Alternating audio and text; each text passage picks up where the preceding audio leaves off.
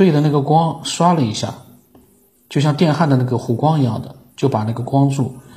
这个孟兆国也没有看过什么科幻片啊，但很显然那个时候，他也可能我在想，他应该不会那么编造一个谎言，其实很难的，像这样一个谎言。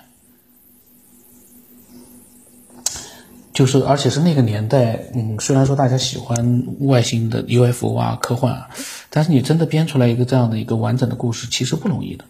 然后呢，那个一圈圈的光开了个口之后呢，那个外星人就带着他直接进入到了他那天看到的那个白色的东西里面，进入他的后面，因为他后面是开合着的。进去之后呢，孟兆国的感觉不像是踩在地上，有点像飘着的感觉。这个时候，他就听见他带他去的人发出一种声音哦，就是类似于是他说是类似于是老虎在老鼠在叫唤吱吱吱的那种声音。然后呢，嗯，孟兆国呢也曾经呢根据他所见到的那个所谓的那个外星人的样子呢，嗯，画了一个模拟的那样的一个形状，说大概呢身高是两到三米，圆形的大头。没有鼻子和嘴，两个眼睛是方框形的，眼珠会转动，手指头呢一般长，有六根。哇塞，这个编也编不出来啊！皮肤和服装呢都是黑色的，大头没有鼻子和眼嘴巴，两个眼睛是方框形的，这个他编我相信还很难编出来呢。眼睛方框形的，他怎么想得出来的？眼珠会转动，也就是说呢，他也是肉体有肉体的，否则不会像他就说讲的这样。嗯，那么他说那个外星人呢，一摆手，墙好像就刷开来了，又有一个类似于这个带他来的这样的一个外星人的另外一个外星人，抱着一个接近正方形的透明的玻璃块过来了。到了跟前之后呢？他站起来的，他因为他当时是站着的，他的个头呢只到那个新进来的那个人的肚子那个地方，所以呢他还仰头的去看那个人。我就在想一件事情，他当时他不怕吗？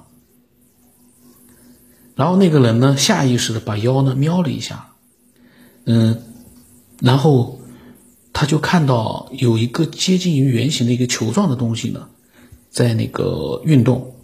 后面还跟着一些小的，类似于石头块的东西，跟着它旋转。哦，在那个玻璃块里面的影像呢，就是类似于是空宇宙里面的星球，但是不知道是三维的呢，还是真的有东西在里面呢，还是以这个图像不太清楚了。嗯，然后那个外星人呢，跟他讲，他说这就是你们地球人以为的木星。后面那些跟着他转的那些石头呢，就是地球人以为要撞到他的彗星，说呢他们会撞在一起的。然后，嗯，等于说外星人呢告诉他呢，嗯，那个就是彗星和木星相撞的画面。然后呢，这件事情的一个另一个奇怪的地方就是啊，当时国家天文台的研究员呢，确实证实了，他说。确实是在七月十六号发生了一次彗星撞击木星的事件，确实是有这么一个事情的，这个就神奇了。难道在十九号之前，孟兆国看了相关的一个彗星撞木星的那样的一个新闻报道？因为过了三天时间，他才把他的十六号发生的事情告诉给调查人员，也就是三天时间里面。就那，因为是在十六号发生的这个木星被彗星撞击，那么也就是说，十六号之后到十九号之间的这两三天里面，他是不是看过这样的一个相关的报道？然后呢，研究员呢说呢，就说彗星在第一次接近木星的时候呢，他就在描述科学家所观察到的情况，说呢就被木星的引力啊。这个撕裂了，碎成很多片。它第二次呢，再次靠近木星的时候，速度比较低了。这个彗星的碎片一块一块的砸到了木星上，而且砸出来的那些斑痕，经过很多天才彻底消失。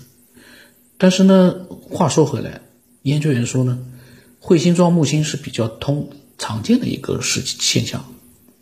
但是孟兆国呢，他是嗯听那个外星人说的呢，可能稍微不一样一点。当时孟兆国还在问为什么呃会撞在一起呢？那个人就说。如果你们地球人类再不珍惜地球现在的环境或者是能源资源，你们的地球有可能在一段时间之后，就像你们地球认为的彗星一样，撞击到另一个星球里面去，永远的消失。看完那个玻璃体里面的过程啊，三维的过程，他就讲，再不爱惜你们的环境，你们就完了。看到这个时候，这个人一撒手啊，那个玻璃体呢就很自然的飘进了墙里去了。然后呢，那两个外星人之间呢，又像老鼠一样吱吱吱的说了一阵话呢。带他去的人就把他端了起来，就看到，呃，他那个绕着环绕着那个白色不明物体的七彩虹的那个光环啊，打开了。天哪，他是，嗯，他的描述啊，他是这样描述的。就像雨天之后的七彩虹，那个光环开了之后，他感觉还在上升。当他再有感觉的时候，这就等于说他当时看到的是幻象嘛。再有感觉的时候，已经到他们家门外了。哈，然后他下意识的一看，这个时候呢，一个画面呈现在他面前，就是一个非常非常亮的像火球一样的东西，直接往东南方向。大概也就是两三秒钟，在他的视线当中消失了。那是不是意思就是说呢？外星人把它放在了一个小的飞行器里面，就是那个非常非常亮的火球，把它送回了家。然后，嗯，也就是说呢，这个彗星撞木星呢，外星人跟孟兆国。解释的意思就是说呢，和地球的环境扯上关系了。你说孟兆国他要编这个故事，让他去把这个故事里面的这个事儿跟地球环境扯上关系，确实挺难的，确实挺难的。我们想想看，如果我们自己编的话，最后来一个转折，给他看这个彗星撞木星的原因是地球要爱护环境，否则地球会像这个彗星一样撞到另外一个星球的里面去。这个确实是有点匪夷所思啊。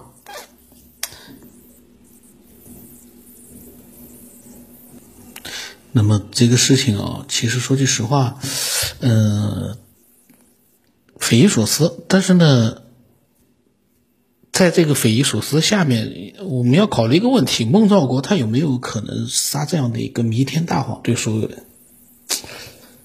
感觉吧。他这个包他的整个一个人，包括他的经历，包括他所在的环境啊，都让人呃感觉不太可能，感觉是不太可能会做出这样的一个事儿。然后我们看看更多的细节吧。那么，呃，孟兆国这个人呢，他的简历呢其实并不复杂。在一九九四年的时候呢，他六岁，随着父母来到的。他所在的林场，文化呢是只有小学文化程度。到二十七岁的时候呢，他最远也就到过一百里外的一百公里之外的一个小镇子，一直没有离开过林场。在家呢，主要是以伐木木农为主。已经结婚，有一个七岁的女儿。平时呢也是乐于助人，比较善谈。我看过他的视频，这个人呢一定是个比较善谈的人。那么，呃。说句实话啊，就是说他呢，可能对外界的了解呢，就是通过一些报纸，因为那个时候嘛，呃，九四年的时候，手机也没普及，电脑也没有普及，在他那个偏僻的地方，我相信电脑上网比较也比较难，可能呢就是看报纸，但是报纸上那个时候其实杂志有很多的关于 UFO 的一些科幻杂志。如果他看的话呢，他应该对这方面也是有所了解。就我我是这么看啊。那么他的叙述当中呢，其实还提到了他回去之后呢，他进不了家门了，送回到院子里。他说他那个时候穿了个短裤，挺冷的，但是门打不开，他就敲玻璃。然后他老婆说那是谁啊？他说孟兆国说是他。然后老婆说你干啥？嗯，然后孟兆国说呢，嗯，叫他开门。然后他老婆呢，就是后来给他开了门。他说你怎么上厕所你把门插上干什么？然后呢，他把孟兆国放进去之后呢，他还下意识看了一下窗户，就是他老婆，窗户都是关着的，就问他，嗯，从哪地方出去的？孟兆国对他说呢，你别讲了。说他身体呢，当时呢挺难受的。后来呢，嗯，去看了，调查的人去看了他们家，他们家的门是插销的，就就是说，嗯，从里面关门和开门，他呢现在问题是他出去了之后门又关上了。其实呢，这这是他叙述里面要表达的。他老婆那个时候在睡觉，也就是说呢。按照正常情况来说，他出去之后呢，门其实是关不了的。这个呢，说句实话，这也是一个，嗯，然后窗户呢也是关着的。也就是说呢，难道他真的是就按照他这样说的话，难道他是为了要表示他是穿墙出去的，所以才讲的这样的一个细节呢？还是？因为什么样的原因不得而知。因为我的疑问是，既然外星人从家里把你带出去了，他干嘛不把你送回到房间里，而把你放在院子里？当然可能性也有，呃，但是呢，这个细节是不是就是他为了用来佐证他自己说的穿墙而出才讲的这么一个细节呢？那么他说呢，他当时看了一下表。当时看了一下表，是七月十七号的凌晨三点四十分。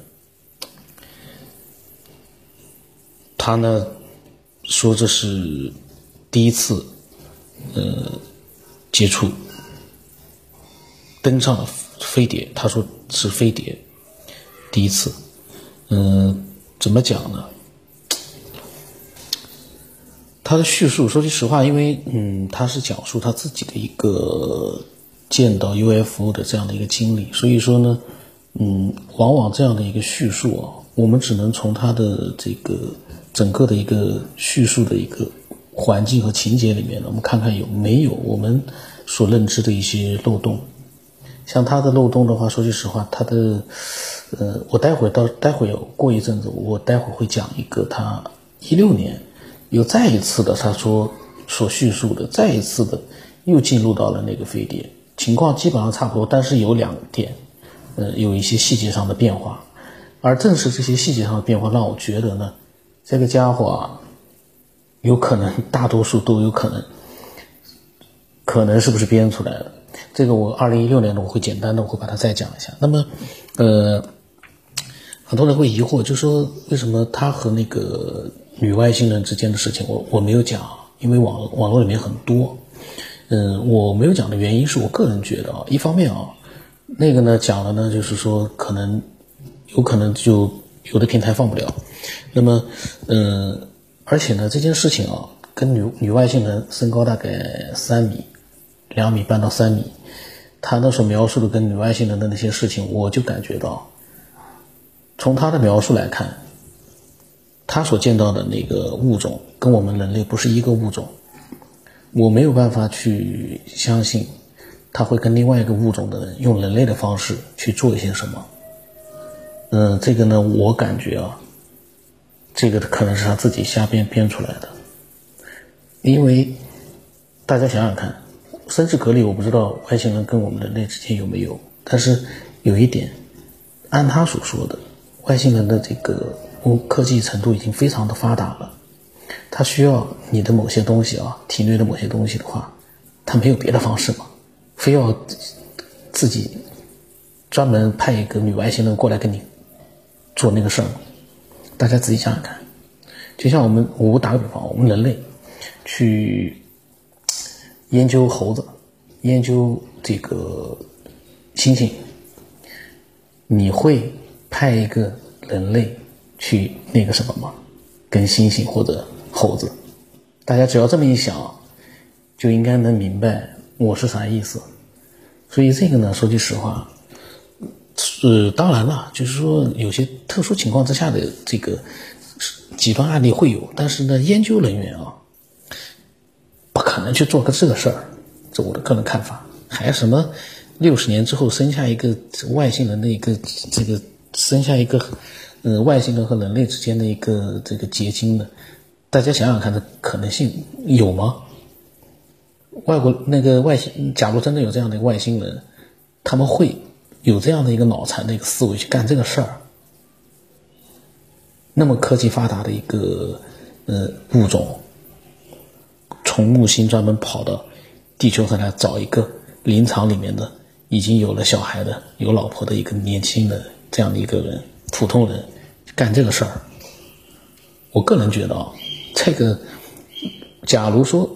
他所说的这个是个什么野人啊，什么东西的，我倒觉得倒也就算了。他说的是一个具有高科技文明的这样的一个，嗯，高等文明物种，跟他干那个事儿，我个人啊，也有可能是真的，因为是人家既然叙述了，那我们要尊重。但是我个人觉得是编出来的，所以呢，我就没讲那个事儿。那个东西讲了，讲了有意义吗？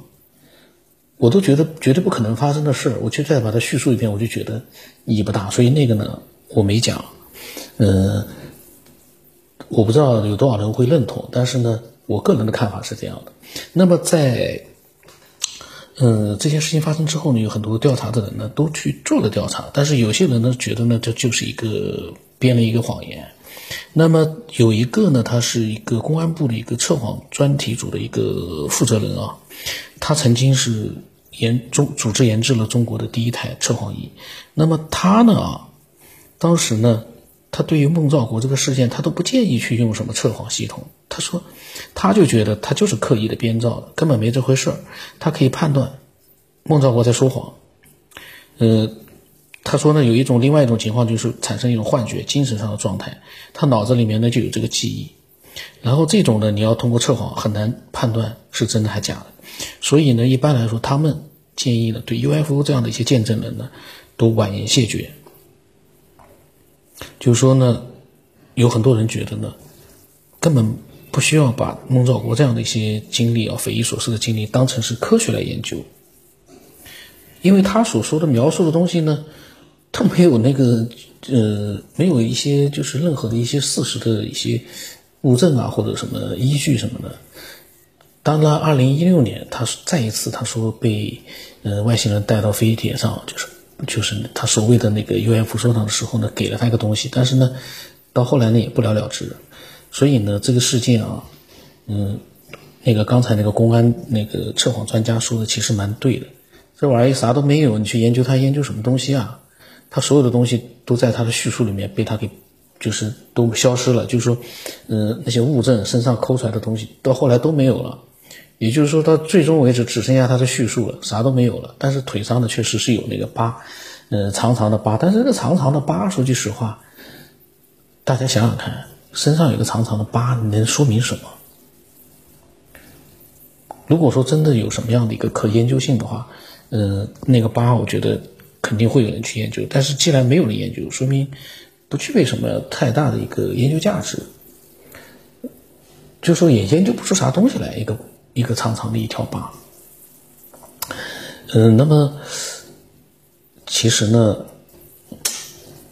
呃，我在把他的二零一六年的他所谓的就是再一次看到外星人，他说那一天呢，呃，晚上天气呢就是晴蛮晴天的那种，有星空可以看得到，然后呢，跟二十几年前一样，呃，在他的院子上空呢。